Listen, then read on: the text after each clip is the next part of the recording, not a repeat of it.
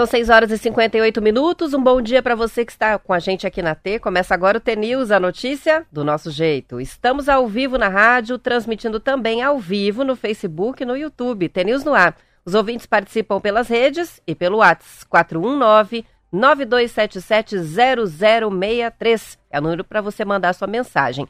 Hoje é quinta-feira, dia 2 de março de 2023 e o T-News começa já. Bom dia, Marcelo Almeida. Bom dia, Roberta, tudo bem? Tudo bem com você? Beleza também. Semana curta para mim. Eu comecei ontem, já é quinta-feira. Ué, ué. já sextou amanhã. É, para nós, para mim e para você foi. Semana passada foi curta também, que eu não trabalhei segunda, terça e quarta. Também cheguei aqui na quinta, sexta, já acabou a semana. Se fosse senadora, não tinha trabalho mais hoje, porque é. eles não trabalham mais nem quinta nem sexta, você viu? Mas faz tempo, né? É. faz tempo, faz tempo. Mas é muito interessante essa coisa do trabalho de Brasília. Eu fui deputado federal, mas depois, com o tempo, eu entendi que não tem jeito mesmo, né? Primeiro que não é tão bom que trabalhem muito. Como assim? Não é bom que o deputado e senador trabalhem muito. Porque trabalhar muitas vezes no Senado, na Câmara Federal, é fazer muita besteira é mudar muita regra do jogo, é, sabe? Cabeça desocupada, né, é a oficina do, do capeta, como minha avó falava. Então, Câmara Federal, Senado, não, se fosse, vamos trabalhar de segunda a sexta, olha o salário que eles ganham. Não, não, não, não. Deixa trabalhar terça, quarta e quinta, que já está bem bom pela confusão que fazem. Eu senti isso em Brasília. E é interessante também. Essa coisa do trabalho é muito relativo, porque ela é, o trabalho é muito mais por empreitada, né? Assim, eu lembro que eu fui deputado federal, eu trabalhava muito, muito mesmo. Eu achava que os deputados todos eram meio vadios, assim, senador, essa cachorrada, né? Que eu falo. Mas não, trabalha-se muito, porque um deputado federal, no fundo, é, ele trabalha terça, quarta e quinta, mas ele chega a sexta, ele sai sexta embora. Porque queira ou não queira, ele tem que visitar os lugares que ele tem muito As voto. As bases. É, visitar, ir na reunião, trazer lá a ambulância, como é que tá a emenda. Então, um deputado federal atuante que se reelege até é um cara que fica de 5 a 6 dias aí, trabalha umas 8 a 10 horas por dia. E tem que pensar que também a votação é uma parte do trabalho, né? Em tese, eles elaboram os projetos de lei, fazem as discussões das comissões, então, em tese, sim, são sim. exceções não que é, não é a Câmara e não, é, e não é ali, não é ali, não é ali que aquilo que a gente vê na Globo que importa, não é naquela naquela votação. São as votações nas comissões. Então, o assunto é de saúde, comissão de saúde. O assunto é telecomunicação, na comissão de telecomunicação. Ah, o problema de tributação está na comissão de tributação. Então, a discussão de verdade, o papel quando sai para votar na Câmara Federal, no Senado, no plenário, é que já é assim a ponta do iceberg, já foi. Mas enfim, sempre tive essa polêmica, né? Que, que o político trabalha, trabalha pouco. Que ganha, ganha bem. Eu ganhava muito bem. Meu Deus, eu tava. O salário é bom. Às vezes eu olhava meu salário e falei, meu Deus, será que eu sou, né? Eu tenho direito a tudo isso de salário? Isso sim.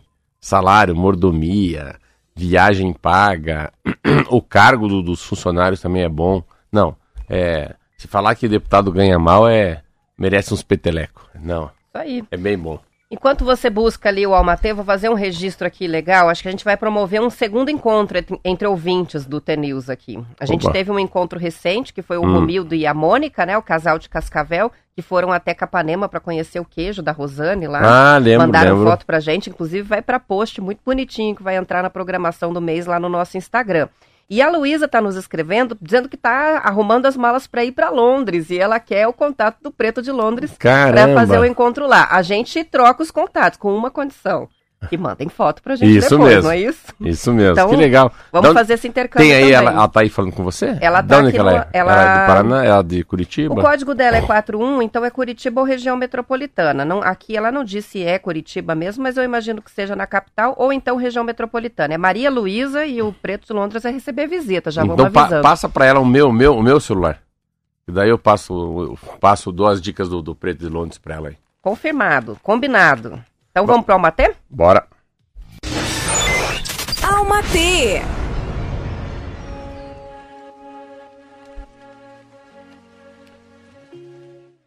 Tentei, tentei por muitas vezes explicar minha intensidade para algumas pessoas. Tentei por muitas vezes justificar minha verdade e meus motivos. E quando não me entendiam, me sentia culpado e até questionava se estava realmente certo. Mas o tempo me ensinou que o certo e o errado são apenas percepções e que não era necessário me explicar para quem jamais faria questão de me entender. Perdi pessoas neste processo, mas através das perdas me ganhei. Me encontrei e finalmente pude florescer para poder ser. Simplesmente ser, sem remorso, sem medo, sem condicionar minhas vontades, escolhas e decisões à validação e aceitação dos outros. Aprendi. Aprendi que era necessário me permitir arriscar, a mudar, desconstruir e mudar o que não me fazia feliz. Aprendi que era necessário me priorizar, sim, me amar, me respeitar, me perdoar, me cuidar. Afinal, cada um de nós só pode dar o que transborda dentro de si. Já não tenho medo. Já não tenho medo de desagradar pessoas ou não suprir expectativas. Meu único medo é me decepcionar, me perder tentando caber em mundos que não têm capacidade de me receber, porque a minha felicidade é o que mais importa. Van de Luz. Van de Luz, Van muito linda, né? Ela tá... Quando é que será que ela vem visitar a gente? Eu, essa é boa. Eu vou para Londres ano, hein? Eu vou novamente ver ela ah, lá. É? Ah, com certeza, e né? Vamos combinar algum projeto novo? Nossa. A agenda tá de pé? A agenda tá de pé ainda. E ela tá. Mas ela tá escrevendo muito bem. Eu li as últimas coisas dela aqui. Ela tá. Tá por cima da carne seca. Tá, tá no momento bom. Ela. É interessante, né? Mas ela no inverno ela é diferente. Eu, a percepção que eu tenho que ela escreve mais no frio, no cinza, no inverno. Ela falou isso, né? Ela falou isso. Cá, que ela é. gosta do clima de Londres, de quando tá chuvoso, nublado, frio, que ela se sente é, mais propícia, né, a escrever, a trabalhar quando o clima tá assim. Que ela gosta. Ela escreve tipo assim: se você não me ouve, tudo bem. Se você não me quer, tudo bem. Se não, se não encaixa, tá desencaixado. Né? Se não tem solução, tá solucionado. Mas eu aprendi que eu tenho que cuidar de mim, não de você. Se reparar, ela sempre está nessa. Ela está nessa pegada que. Como é que ela aprende com os erros a se valorizar? Essa é a sensação que eu tenho. São 7 horas e 5 minutos e vamos começar com as notícias. O número de assassinatos caiu no Brasil 1% em 2022. Foram 40.800 mortes violentas em todo o país, uma média de mais de 110 vítimas por dia. O dado consta do Índice Nacional de Homicídios criado pelo G1 com base nos registros oficiais de 26 estados, além do Distrito Federal. O total de mortes violentas no Brasil ainda é muito alto, mas representa uma melhora. O país atingiu o menor número de mortes violentas desde 2007. No pior ano, 2017, foram registrados 59 mil assassinatos, 18 mil a mais do que no ano passado. Diversos fatores estão por trás dos indicadores de violência em queda, entre eles as políticas públicas adotadas pelos estados. Outro fator importante são mudanças no mercado de drogas, que hoje é mais eficiente, menos truculento e menos custoso, o que amplia o poder dos traficantes. Segundo Bruno Paes Manso, pesquisador da USP, as organizações criminosas se desenvolveram de modo a reduzir os conflitos entre grupos rivais. A violência né, extrema, o homicídio, é, esse tipo de crime né, acaba prejudicando os traficantes. É interessante que, por exemplo, nas favelas cariocas, né, se acontece algum tipo de assalto ou até um homicídio, é um problema para a comunidade, porque os traficantes não querem esse tipo de. Porque eles não querem a polícia por perto, né? Então é, é uma coisa esquisita, né? Porque a gente está falando de, um, de uma melhora nos índices de violência, mas associada ao aumento de outro tipo de violência que é o tráfico de drogas. É, é interessante que você. É, primeiro que o número mais interessante, que eu acho que é brutal, é de 2017, como você falou. Foram 64 mil pessoas que foram assassinadas.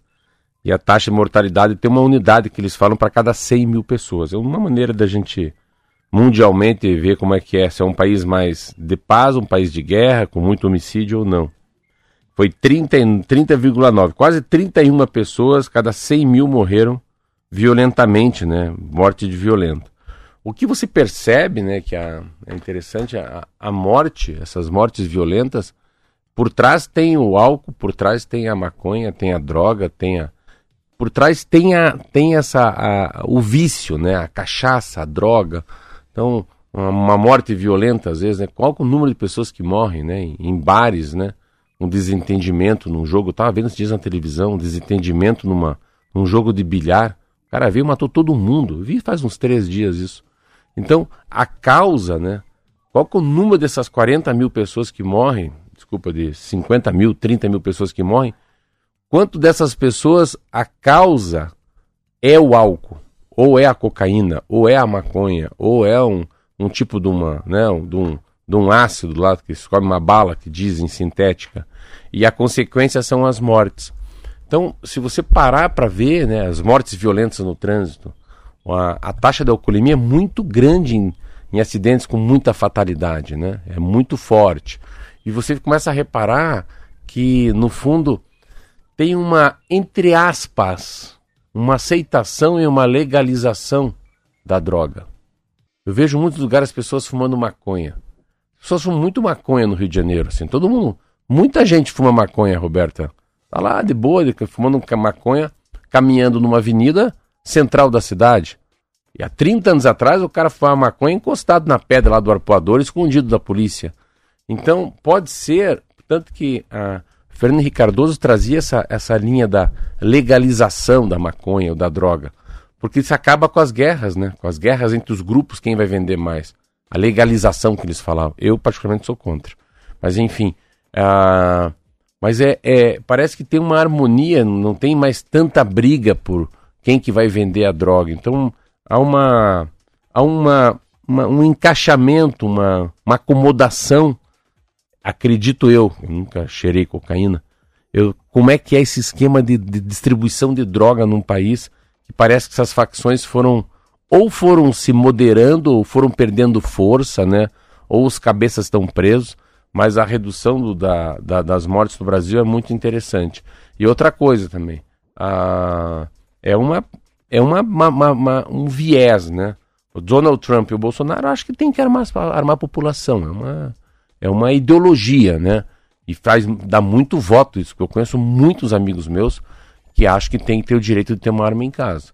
Aí tem um outro, os estudos mostram que quanto menos arma, melhor, porque as armas, de alguma maneira, chegarão na mão dos bandidos pela legalização, pelos decretos, pelas portarias, né, dos atiradores, das pessoas que gostam de, que acham armamento até um hobby. E, e quem gosta de arma não tem problema. E quem não gosta também não tem problema. São posições, né?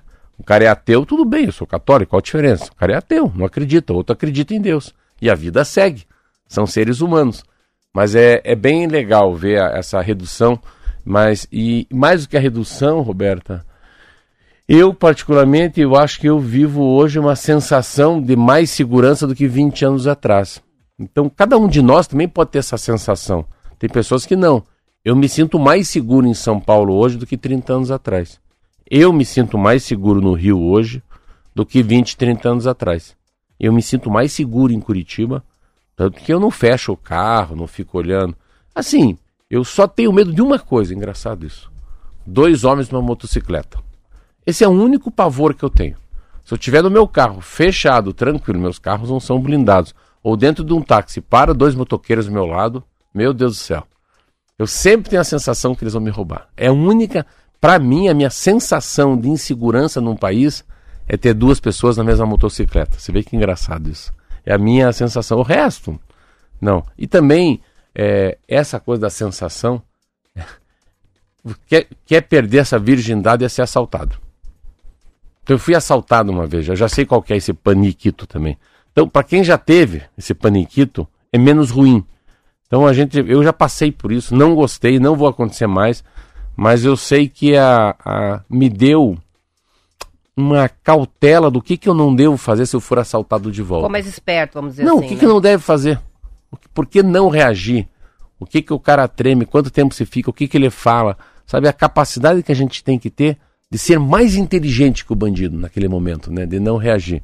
Mas que bom que os homicídios estão reduzindo no Brasil. E também, aqui eles falam nacionalmente, né?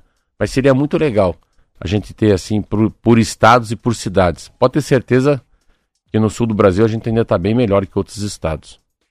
São 7 horas e 12 minutos, hora do intervalo, mas a gente já volta, é rapidinho. É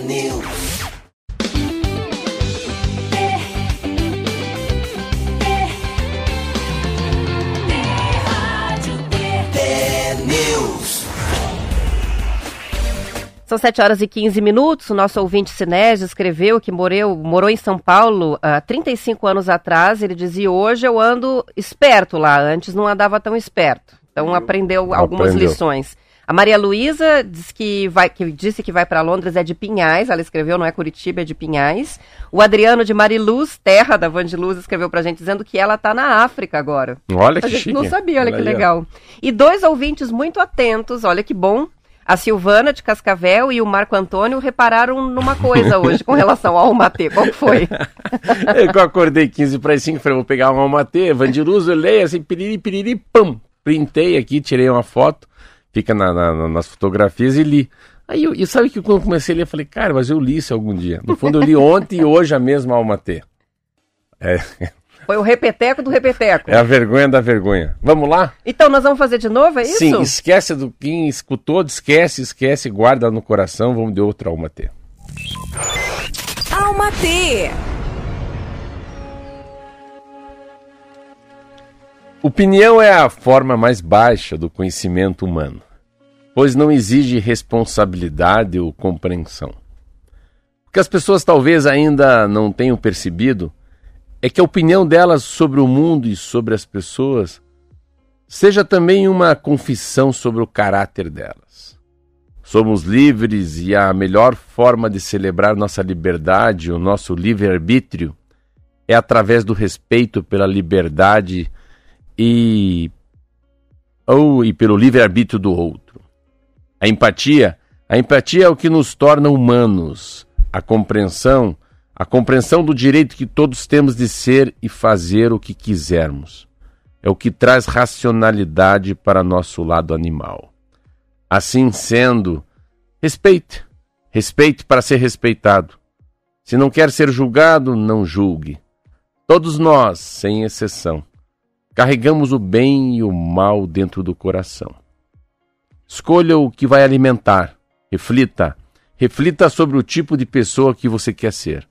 Seja responsável pela energia que você entrega, porque tudo que vai, cedo ou tarde, volta.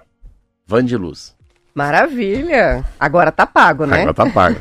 Obrigado, né? Que legal, legal. E, que... e isso é uma boa notícia, é, né? É legal que estão atentos, né? Atenção. É, muito legal. Desculpa aí, é um erro meu aí, mas, mas vai. Vamos voltar para o noticiário, são 7 Bora. horas e 18 minutos e documentos que constam da investigação interna sobre as lojas americanas, Marcelo, estão mostrando que os diretores esconderam informações da auditoria interna e desprezaram a governança da empresa. Segundo esses documentos, o comitê de auditoria questionou os diretores em pelo menos quatro ocasiões sobre as operações que geraram o rombo contábil na empresa, mas em todas elas a resposta foi que as operações não existiam. O comitê de auditoria é formado por três conselheiros e analisa o balanço antes que ele chegue ao conselho de administração. As operações questionadas pelos auditores e negadas pelos executivos somavam 20 bilhões de reais em dívidas e não apareciam nas demonstrações financeiras pelo menos desde 2016. No total, as americanas têm mais de 43 bilhões de reais em dívidas a descoberto. A fraude maquiava o tamanho do passivo da varejista fazendo com que parecesse mais saudável que na verdade era a situação financeira. Com isso, era possível distribuir mais dividendos aos acionistas e bônus aos executivos. Esses registros podem mudar o rumo do caso quando forem apresentados à Justiça ou à Comissão de Valores Mobiliários, que regula o mercado de capitais. As informações são do jornal O Globo. É, o grande problema, essa, é, eu fiz um, um curso no Instituto Brasileiro de Governança Corporativa, que interessante. Eu fui me preparando, sou o filho mais novo de seis filhos. Daí também, como é o caçula, ninguém escuta, né? Mas você vai lá, eu fui fazer um curso lindíssimo em São Paulo, só com os bambambam, bam, bam, só com cabeceira. Não tinha nariz de folha nem pé de macaco.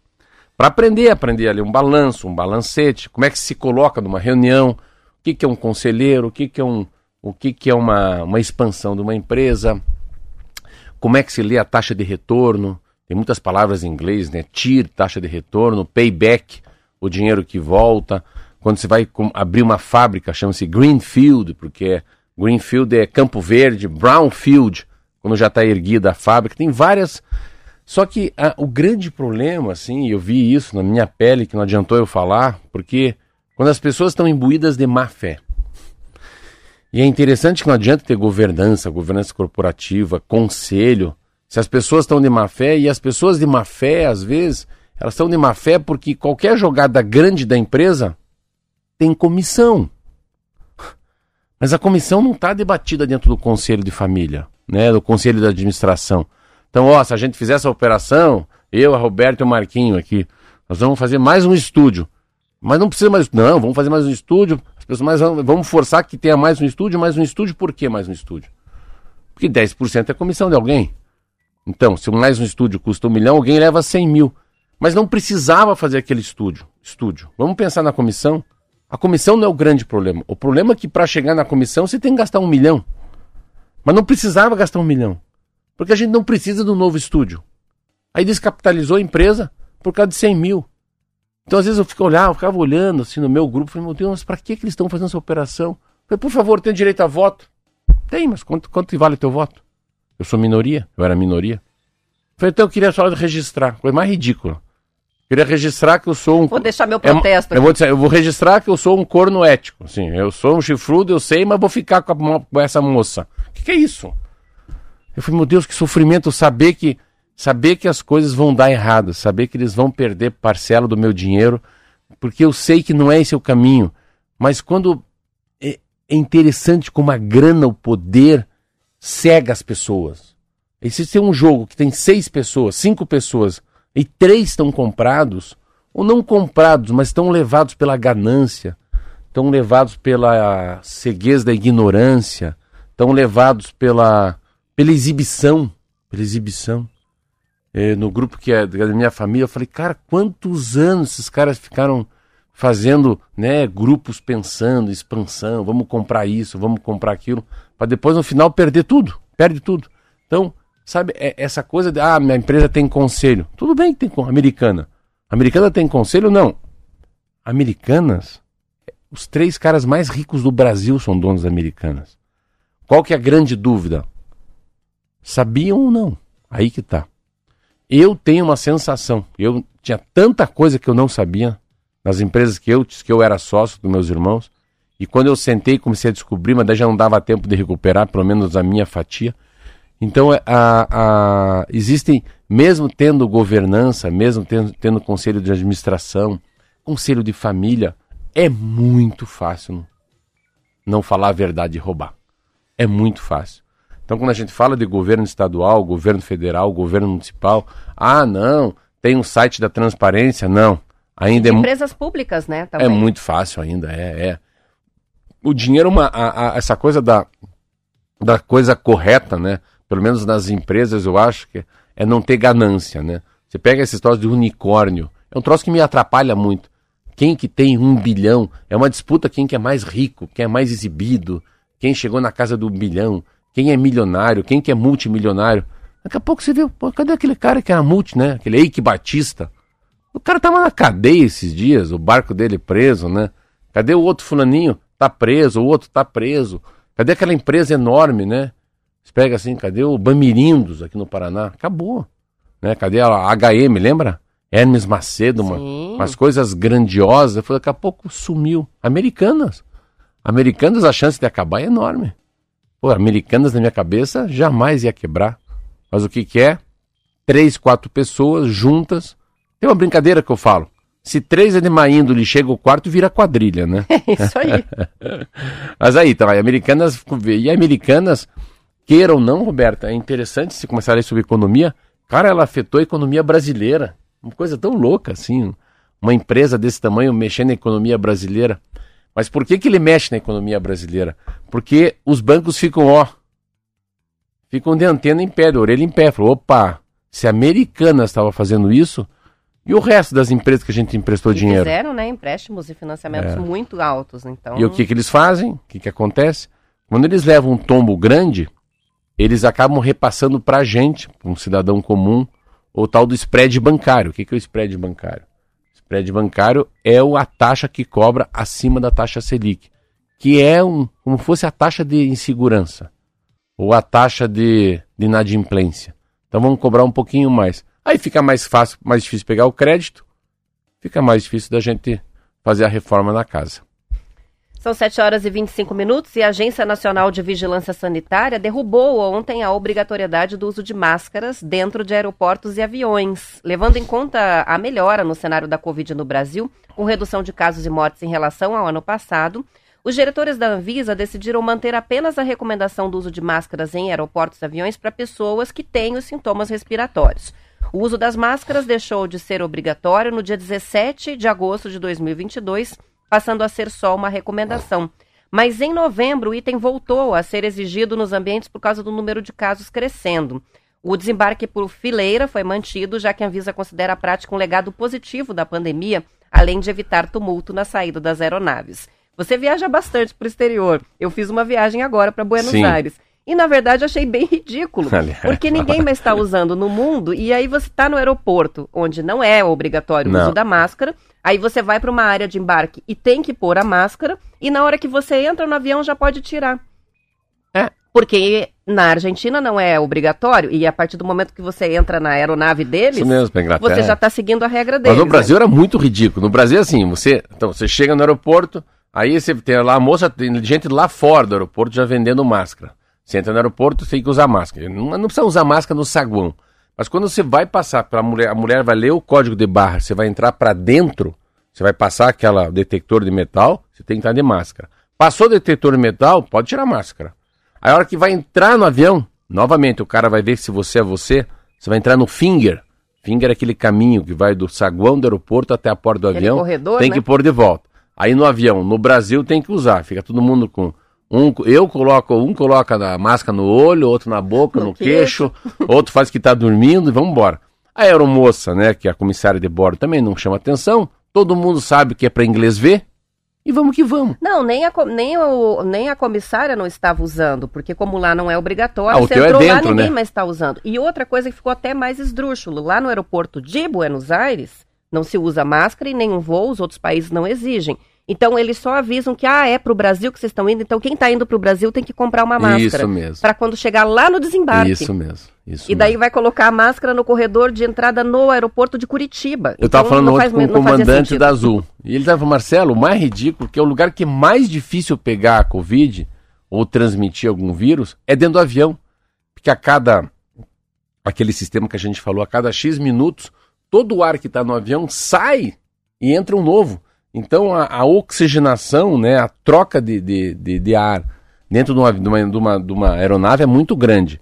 Então, assim, era tão ridículo, mas tão ridículo isso. Eu falei, meu Deus, mas será que alguém do governo não vai baixar, alguém da Anvisa não vai ver que isso é ridículo? Então, graças a Deus. Mas o que é legal disso? E que deixaram né, a regra de civilidade. Esquece a Anvisa, esquece pandemia, esquece doença. Porque quando o avião desce, todo mundo sai correndo para sair para a porta. Só que a porta só abre uma vez. Então não adianta ficar correndo. Só tem uma. Só tem uma porta, geralmente, né? Ninguém... Só se pular pela janela, é. né? E daí, cara, eu fico olhando aquela cachorrada em pé, batendo, se xingando, empurrando. Batendo com a mala na é. cabeça do vizinho. Então, para quem vou explicar, então assim, eles falam assim, ó, então, ninguém sai do seu lugar, agora fila 1, 2 e 3 já podem sair. Aí eles pegam, e fila agora 27, 28 e 29, porque tem que dar um equilíbrio no avião. Então, as primeiras três filas saem, as últimas três filas saem. Agora, 4, 5 e 6 sai, agora sai 24, 25 26. Então, isso vai fazendo que, que não afunile né, as pessoas na porta, não fica aqui um brigando, empurrando a, a mala no outro. Então você vê. Ficou um legado. Ficou um legado da Covid, que é a civilidade, né? Cada um no seu momento, na sua hora esperar a comissária de bordo chamar. Esse é o lado bom. Isso aí. São 7 horas e 29 minutos e a gente vai encerrando o TNews de hoje, a edição estadual, porque depois do intervalo tem o noticiário da sua região, a gente volta para a parte do Paraná e continua com a transmissão no YouTube e Face até às 8 horas. Aos ouvintes que ficam, boa quinta-feira, amanhã não percam, que é dia de conto, hein? Até amanhã.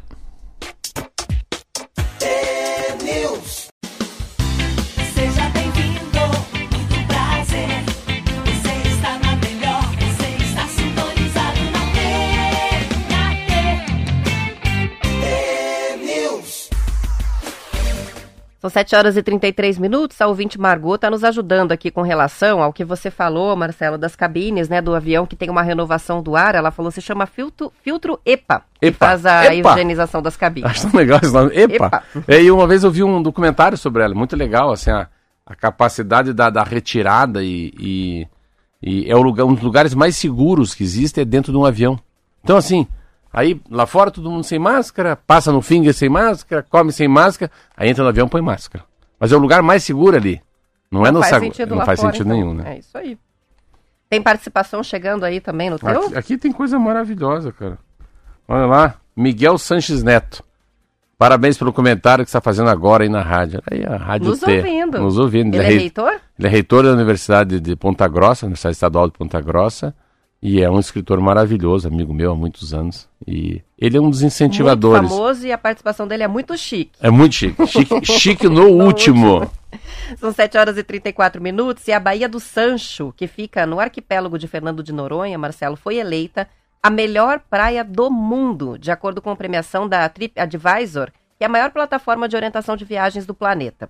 De acordo com a avaliação dos viajantes, enviadas nos últimos 12 meses, a praia de Ipanema, no Rio de Janeiro, também aparece no ranking, em 19º lugar. A Baía do Sancho subiu seis posições em relação ao ano passado e é famosa não apenas pela água azul turquesa e areia bem branquinha, mas também pela variedade de vida selvagem, muito preservado ali. A praia tem várias espécies de tartarugas marinhas, caranguejos, raias, golfinhos e até tubarões de Recife. A Eagle Beach, em Aruba, no Caribe, ficou em segundo lugar no ranking. Em terceiro aparece a Cable Beach, que fica na Austrália. Entre as praias europeias, não sei se você vai conhecer, que estão na lista, estão a, a Praia da Falésia, em Portugal, e a Praia de Muro, na Espanha. Nossa, olha, muita coisa. Não, eu conheço em Portugal, já que o Léo. O Léo vai ou o Léo foi? Não, o Léo ainda vai. O Kiki já foi foi lá, foi o ex-marido da, da, da Roberta lá. Eu fui pra uma praia muito linda, chama-se Algarve, Albufeira. Algarve é no sul, é um lugar muito lindo. Eu morei na Austrália, Austrália sim, aí é diferenciado, assim. Eu, é difícil, é porque Ipanema é um lugar que eu vou. Você morou na Austrália? Morei na Austrália. Por quanto tempo? Há 60 dias. Que legal. É. A minha mãe e meu pai estão indo pra Austrália É mês mesmo? que vem. Eu morei numa cidade chamada Manly. Manly é uma cidade que fica a 20 minutos da, de Sydney. E é a, é, a, é, a, é a praia dos surfistas na Austrália. Mas a Austrália é muito linda, assim. Deve ter coisa muito linda muito lá, né? linda. Então tem praia assim. Quando o cara fala Ipanema, eu acho a prainha mais linda que Ipanema, que é uma região que você vai. Você vai Ipanema, Leblon, aí tem Barra da Tijuca, Jacarepaguá, aí você passa por um lugar chamado é, o Recreio, Praia da Macumba, é, e daí tem tal da prainha, que é melhor que Ipanema. Ipanema é um lugar que eu vou. Eu vou pro Rio quanto? Seis vezes por ano. Ipanema é muito linda. Só que daí, pela poluição, pelo número de pessoas, pela bagunça, já não acho tão linda. Mas se retirar tudo, é muito linda mesmo. Eu fiquei bem feliz, porque é onde eu fico, né? Praia de Ipanema, no Rio de Janeiro. Mas é interessante que cada vez que eu vejo as fotos de Fernando Noronha, me impressiona. Aí eu vou te dizer, me impressiona. Mas tem coisa assim, Ilha do Mel me impressiona também. Então é difícil saber o que, que é a praia mais linda, entendeu? Não, é, é difícil, Roberta, porque tem, tem três coisas para mim que, que valem muito: a beleza, a areia e a água. Eu que nado em mar aberto, para mim uma praia que eu possa nadar, que eu possa mergulhar, pegar um jacaré, mas que também que não não seja muito afronta, assim, que não precise me dedicar muito, que não que não me puxe para dentro, que eu possa trazer minha filha, que eu possa levar você. Para mim essa é a praia ideal. Essa é a praia boa. É, então eu não sei como é que mede a melhor praia, porque para mim é, é como fosse a qualidade do banho. Eu posso nadar de boa, não, se vier uma onda não vai retirar meu calção, eu não, eu não preciso me apavorar com correnteza, a água é transparente, para mim a água... Para outras pessoas, espaço na areia, porque tem praias, É. principalmente litoral de Santa Catarina, que você não tem onde onde colocar o guarda-sol. E daí, como é que você, você gosta de É, mas, passar ela- um é, mas elas não devem ser medidas assim. É. Elas, elas são medidas sem gente. Senão não dá. Senão Não, não, não eu dá. não colocaria Ipanema. Então ela tem que ser assim, ó, teve um. Uma. Foi dizimado ao ser humano. Só tem você como ser humano. Só você na praia de Ipanema. Agora você vai medir o que você gosta. Mas a, a, a história da balneabilidade, a água limpa, transparente, e que você possa andar alguns metros para começar a ter a quebração das ondas, como fosse um banco de areia, meu Deus. Eu acho que uma. Vou dizer a verdade para vocês. Tem gente que gosta de subir morro, descer morro, cachoeira. Mas para mim, uma, uma praia que não seja muito quente, vamos dizer aí uns 27, 26, 28 graus, uma areia limpa e um mar, assim, não tem coisa mais linda que você ver o, o dia amanhecer, você fazer uma caminhada, uma corrida e suado se banhar no mar. Eu acho que é uma das coisas mais. Sabe aquela coisa que uh, parece que Deus vem e fala assim: não, você está você tá hoje coberto com a bênção de Deus para tocar a tua vida. É terapêutico, não é? É, é terapêutico. É, você faz, eu sinto assim, é um um banho bálsamo, de mar é uma é- é conexão, um elixir. parece que a gente faz com o universo inteiro, É, não é? é. Dá uma sensação muito boa, renova. É, ba- banho de sal grosso é esse aí, não é? É. é o de mar. Mas eu, engraçado que e, e Fernando Noronha, eu tenho preguiça de ir. Eu vou te contar o que acontece. Eu tenho preguiça de ir em lugar que eu tenho que pegar van. Van, ônibus, carroça, charrete, subir na bicicleta para chegar. Eu, eu tava contando isso com o Fábio, com o meu sócio, ele foi. Mas ele falou, Marcelo, é um pouco de perrenga, mas é um. Então ele foi para uma praia na Bahia que é, a- é o bicho da goiaba. Mas assim, esses lugares muito lindos, você tem que ter um pouquinho de paciência, né? Para chegar. Porque tem, claro, quanto mais longe, a sensação que eu tenho é que tem mais tranquilidade e menos poluição. Isso aí, ó. Tem uma participação chegando do Janir, Ossamai, que é de Fazenda Rio Grande, dizendo que o filho dele mora em Algarve. Você falou de Algarve, né? Algarve, é. No, é, região sul de, de Portugal, né? Albufeira, é. É muito legal. Muito bom. São 7 horas e 40 minutos e o Londrina recebe hoje um representante do grupo russo TSI que está negociando a sociedade anônima de futebol do clube. Segundo a Folha de Londrina, os investidores já anteciparam com a direção do LEC os valores envolvidos na negociação, inclusive para a compra do centro de treinamento. As conversas começaram em fevereiro, com a participação do presidente do clube, Getúlio Castilho, do vice-presidente Felipe Prochet e do gestor, que é o Sérgio Malucelli. Eu falei com o Sérgio ontem à noite, vou arrumar tua matéria. Olha como é bom, hein? Opa! Marcelo, os russos viriam amanhã, que é hoje. Não, mas não tiveram um problema com o avião deles. Que levará uns cinco dias para arrumar. Olha que chique. Então esses russos vêm com avião próprio, né? É isso, né? Pois é, Hein? não é avião Portanto, comercial. marcaram para a próxima semana. Então eu vou conversar com ele para saber. Mas você vê que, que interessante, né? A, a- a- é- esse novo, essa nova modalidade, né? Isso é como fosse, cara, no futebol, é como fosse a, a entrada do carro flex no mercado nacional, né? né? Os caras criaram um carro que tem gasolina e, e álcool. Mas é, eu fico imaginando eu- o que é difícil a gente ainda bater no martelo escrever o que, que a gente vai ganhar, o que, que a gente vai perder como torcedor desses times que se tornarão empresas, né? Eu tenho um pouco de dificuldade. Às vezes me dá uma agonia de ver. Eu vejo algumas matérias sobre o Curitiba, você vê algumas matérias sobre o, sobre o próprio Botafogo, o Vasco, né? E aí você fica olhando o próprio Atlético, que tem uma independência financeira, que tem presidente, que é um clube, que dificilmente vai virar uma empresa, mas é profissional como um clube já. Já é uma sociedade anônima, né? Já é uma SAF sem ser SAF, é interessante isso. Já vem há 20 anos fazendo a lição de casa.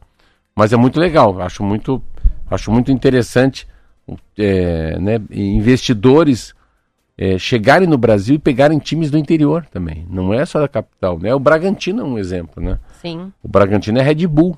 E ele voltou, ele passou a ser um timaço, né? Você pega o próprio Atlético Paranaense, não é SAF, mas é um time que quer ser campeão do mundo, né? Então, ontem aquela matéria que me assustou aqui do jogador do, do Atlético, né? Que quer ser comprado pelo Barcelona, pelo Chelsea. O por- Vitor Roque, né? é, pô, em- pelo, pelo Manchester United, impressionante. Então, que legal, que legal. O, o, o, o, o Leque, ele tem muito, né? O Londrina tem muito o jeito do, do seu administrador, né? Que é o Sérgio Malucelli. Então, se ele estiver nos ouvindo, um abraço. Mas legal essa informação. Eu achei chique. O, o avião leva cinco dias para arrumar. então, o russo deve. Esses caras vêm. Muito provavelmente essa informação que a gente deu aqui foi em primeira mão. Ninguém tem. Ninguém Essa tinha ninguém ainda. tem. É. E daí eu fiquei com a noção de grana também. Isso que engraçado. Os caras não vêm brincar. Se os caras pegam um avião particular e vêm até Londrina para ver um time, esses caras já vêm com o cheque pronto. É, tá fácil a negociação. Não é cheque pronto, né? Acho que já fizeram um Pix, Já né? fizeram o Pix. Ou programaram, né? um TED, É, né? de- É TED? É, Cancela só se não der certo a negociação, é, mas já é, deixa é, programado o TED. É, o avião não saiu ainda, mas o dinheiro já chegou. É isso aí. São 7 horas e 43 minutos e o Conselho Nacional de Controle de Experimentação Animal, que é do Ministério da Ciência, Tecnologia e Inovação, publicou ontem uma resolução proibindo o uso de animais vertebrados em pesquisas científicas, no desenvolvimento e controle de produtos de higiene pessoal, cosméticos e perfumes, que já tenham nas formulações ingredientes ou compostos com segurança e eficácia comprovados. No caso de fórmulas que sejam novas, a norma estabelece a obrigatoriedade do uso de métodos alternativos, que substituem, reduzem ou refinam o uso de animais. Em entrevista ao Estadão, a coordenadora do Conselho, a Kátia de Angelis, disse que a norma representa um avanço que alinha o Brasil ao que já é uma prática internacional. Ela destacou o papel do Conselho em aprovar métodos alternativos aos testes em animais desde a criação, tendo reconhecido já mais de 40 técnicas. Ou seja, tem opção, né? Criado em 2008, o Conselho é responsável por formular as normas sobre o uso humanitário de animais no ensino e também na pesquisa científica.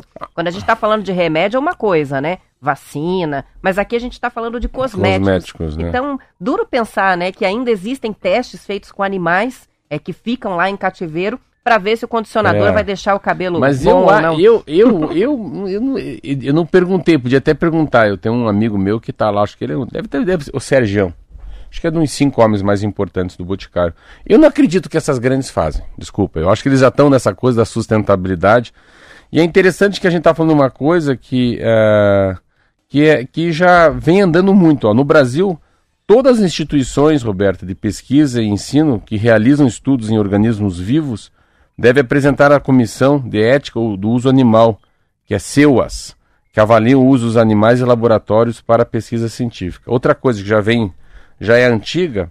No ano passado, já em 22, o Senado Federal já havia aprovado um projeto similar.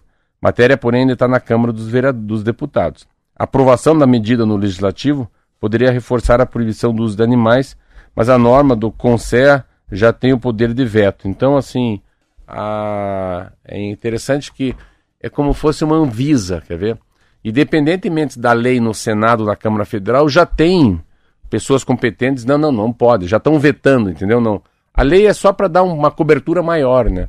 E mas é um, é um, é um, é um, é um caso que eu acho que é como fosse a história do análogo à escravidão, entendeu? Não.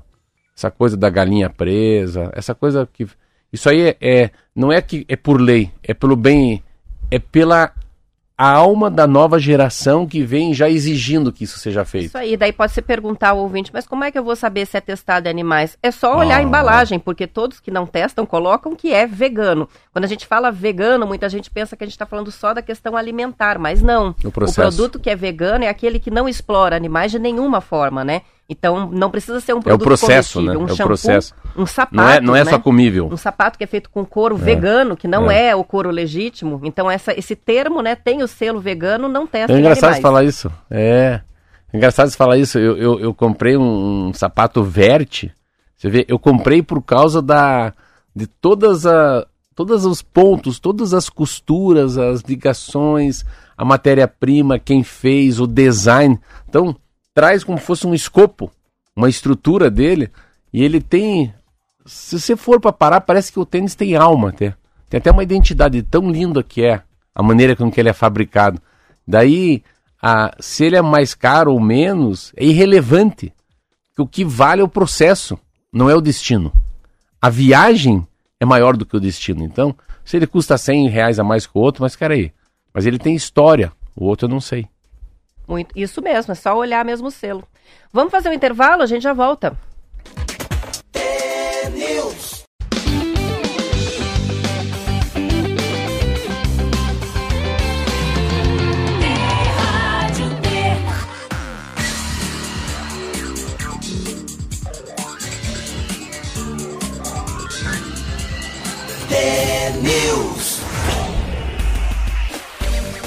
São 7 horas e 50 minutos. O iFood é mais um unicórnio, que são as startups avaliadas em mais de um bilhão de dólares, a fazer demissões em massa. De acordo com o Estadão, ontem a companhia dispensou 355 pessoas do quadro de 5 mil funcionários. Os cortes afetaram diferentes áreas da companhia. A startup também já havia reduzido as contratações em 50% desde o ano passado. Em nota, o iFood afirma que o momento econômico é que pesou na decisão. Mas a rede sofreu um revés no começo de fevereiro, quando o Tribunal do Conselho Administrativo de Defesa Econômico, CAD, celebrou um termo de compromisso de cessação com eles para reduzir o número de restaurantes exclusivos na plataforma. O acordo proíbe o estabelecimento, o estabelecimento de compromisso de exclusividade com redes que somem 30 restaurantes ou mais. O órgão argumentou que a medida se justifica porque essas cadeias são consideradas estratégicas na composição dos portfólios de marketplaces de delivery online de comida. A exclusividade de restaurantes é um dos fatores apontados para a saída do Brasil, por exemplo, do Uber Eats, além de motivar a disputa entre iFood e Rappi. Entre outros unicórnios nacionais que já fizeram demissões em massa, a reportagem aqui do Estadão está lembrando do 99, Log, Quinto Andar, Loft, Banks, Madeira Madeira e Hotmart. Entre as grandes empresas de tecnologia, as demissões no mundo somam mais de 85 mil pessoas. E aí, citando as Big Techs, a Microsoft, Google, Amazon e Meta. É, é, é todo mundo, né? Como é uma. Não, é não é aqui, né? Não, não, não, afeta um país ou, ou, um segmento né, dos unicórnios, é todo mundo, né? Primeiro que assim, do iFood, é, eu tenho uma relação com o iFood que eu vejo assim, as gerações, né? Eu não peço iFood, mas eu vou buscar no mercado, vou buscar no restaurante, meus filhos pedem. Eu estava vendo o valor do iFood, como fica, como é, é desgastante, é, é desanimador, né, pro dono do, do imóvel, do dono do restaurante. O percentual que fica com o iFood é muito grande. É, por outro lado, também acho um pouco um, um trabalho duríssimo, né, para quem é o motorista aí, o, o motoqueiro do iFood. Acho que ele trabalha muito e não se dá tão bem entendeu? Então tem um pouco dessa coisa que ganha muito pouco também. Ganha muito pouco, acho que é fica muito dinheiro na mão do do próprio doutor iFood. Ah, a pandemia passou. Também a gente tem, acho que deve ter esse, um percentual de culpa, né, das demissões é o fim da pandemia, né? Porque na pandemia não tem jeito, né? O que tinha de moto na rua, a gente não podia ir nos restaurantes. Só Era tudo, né? É, o delivery. delivery. Eu lembro que eu abria a minha, o meu decoff na rua com a Petit Pretinho na pandemia. Aí não, nenhum, nenhuma regra, nenhuma portaria, nenhum decreto, nada que a prefeitura falava me pegava. Eu não tenho cadeira, não tinha mesa, é o ar livre. Então, na, numa pandemia tem setores que ganharam muito dinheiro, né? O álcool gel. Outros perderam bastante. Mas é, é, é uma. Eu acho que a, a, vida é assim, sabe? A economia é assim, as empresas são assim. Quem não se reinventa, pode ser que estejam se reinventando, né? Para se reinventar tem que cortar na própria pele. Então, com certeza eles estavam no, no auge do, né, no auge do desenvolvimento, da capacidade de, de expandir. E daqui a pouco começou a entrar água no chope e falou, opa, vamos arremeter esse troço, vamos preparar as, de, de chamar mais gente e ao invés de admitir, vamos demitir, e assim é. Então, e também, eu acho, Roberta, que vai, vai cansando, eu acho que é, vem um, uma nova maneira de da gente se situar no mundo, né? Não que o mundo digital vá embora, tem coisas que não volta mais, mas o, tem um retorno de algumas coisas que são interessantes, o retorno do cinema, né? Tem um retorno desse afeto, desse abraço, desse beijo, das pessoas se verem, das pessoas ou irem no show, das pessoas irem numa, ficarem numa fila de um restaurante, das pessoas irem, como na prestinaria, não ter um cardápio um QR Code, ter o cardápio físico, né? A pessoa te atender sem um, um iPad na mão. Então, assim, também, depois de tanta tecnologia, também tem que deixar uma parcela, né? Que venha um pouco mais analógica para humanizar as pessoas. Eu acho que é isso, sabe? Eu, eu acho que está tendo um retorno de algumas coisas que a gente perdeu com a nova tecnologia, né? Das mídias sociais, das redes sociais, da TI, da inteligência artificial. E também com o fim da pandemia traz novamente a gente para o jogo, né? Eu ontem fui buscar minhas bicicletas, né? Eu fui resgatar minhas bicicletas. Vai voltar a pedalar. Voltar a pedalar. Vou vir pra rádio de bicicleta, hein? Trazer ela aqui dentro. Você vê que bicicleta mais linda que eu tenho. Eu tenho duas, mas são elétricas. Cabe no elevador? Cabe, eu levanto assim, a gente levanta ela assim, ó. A gente vira um pouco iFood daí. Legal. Vamos ver se você consegue trazer. Vai ser tá legal bom. de mostrar. São 7 horas e 55 minutos e o governo do Paraná fez uma portaria que proíbe qualquer espécie de ave em eventos agropecuários, feiras e exposições pelo prazo de 90 dias. O que, que é isso? É uma medida preventiva à gripe aviária. O presidente da ADAPAR, Otamir César Martins, lembrou que o Estado, como todo o Brasil, não registrou nenhum caso de gripe aviária até agora, mas afirmou que é preciso ficar alerta, já que houve casos em alguns países da América do Sul, sobretudo em aves silvestres. Os técnicos da iniciativa privada e do Estado têm alertado os produtores para que mantenham as portas dos aviários totalmente fechadas, que supervisionem continuamente as telas de proteção e que restringam as entradas nas granjas somente às pessoas necessárias ao manejo dessas aves e com todos os cuidados sanitários adequados. Argentina, né, ontem. Argentina. Viu ontem, não? Vi. Argentina já fechou, né? Argentina já fechou e é, e é muito rápido, é legal. Interessante, porque é, é, o que acontece na Argentina acontece com a gente. O que a gente não leu mais, Roberta, eu deixei de ler sobre aquele. sobre aquele. a história da, do, do gado, né? Daquele, da, da aftosa? É, atípica. Depois tem que ver o que deu. Não, eu lembro que semana passada foi pro laboratório, a China tinha suspendido, havia um, há um acordo entre o Brasil e a, e a própria. Desculpa, Brasil e China. Se ele tem, né? A, se há uma sensação que, que, que tem que tem algum gado com a febre aftosa para de, de vender, daí para, parecia que era uma doença atípica, é quando o bichinho tem a doença porque ele é velho, não porque é contaminado, né? Não contaminou os outros. Pois era bom ver isso. Vamos ver se a gente fala sobre Tentar isso amanhã. amanhã. Não, ver se já. Parece que acho que voltou. É, a Marlete está dizendo que ainda não saiu o resultado. Então ah, não então tem uma tá. atualização por enquanto. É, é, então tá bom. Mas a Marlete está ligeira aqui. A Marlete está tá ligada na rádio. São 7 horas e 56 minutos e no sábado, depois de amanhã, Curitiba vai começar a aplicar a vacina bivalente contra a Covid nos idosos que nasceram até 1938. A vacina é, bivalente é uma versão atualizada dos imunizantes que já existem contra a Covid e oferece uma proteção maior contra as novas variantes da Omicron. Para receber a dose, a pessoa precisa ter concluído pelo menos o esquema primário de vacinação, que é as duas primeiras doses. Também é necessário respeitar o intervalo de 120 dias ou mais depois da última vacina anti-Covid aplicada. A Secretaria Municipal de Saúde começou a vacinação bivalente já no dia 27 de fevereiro, mas com a aplicação em idosos acamados, com 70 anos ou mais, e também indígenas. E esses grupos não precisam ir até os pontos para se vacinar. As equipes das unidades de saúde é que agendam a aplicação e vão até as instituições e residências. Então, nos postos, a bivalente começa a ser aplicada em Curitiba no próximo sábado. Legal. É, é, é quem nasceu até até 38. Não é de 38 para cá. Muito legal, Apenas né? jovens nascidos até 1938. É muito legal, cara. É muito legal. É, é, é, antes de acabar, eu estava falando com o senhor, o doutor Gabardo. Cara, o cara foi na padaria com o filho, conversando assim. Ele falou, é, porque o teu pai, teu pai, eu lembro que o teu pai fez isso. Uma vez o pai falou, mas ele tá falando coisas que tem ele, ele, tinha histórias que ele sabia. Esse era meu pai mesmo. Eu lembro quando teu pai foi fazer uma obra, pegou um dinheiro dos, de um banco de Israel. Falei, mas como é que esse cara sabe? Mas que idade que o senhor tem? A idade do teu pai. Falei, como assim?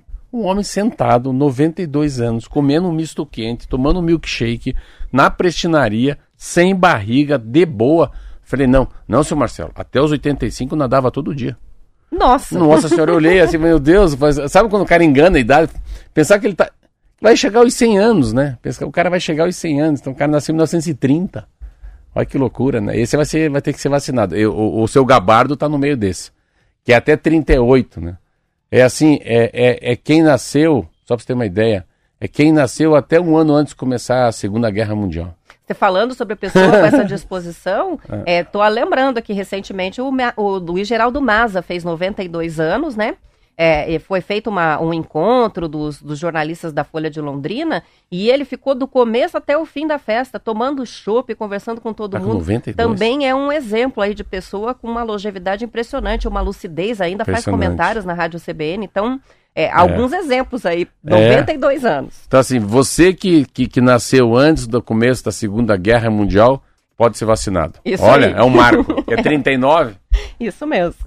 São 7 horas e 59 minutos. Vamos encerrando o TNews de hoje. Amanhã estaremos de volta às 10 para as 7 com mais notícias, conto e tudo mais. A gente espera por vocês. Boa quinta-feira. Tchau, tchau. Até amanhã.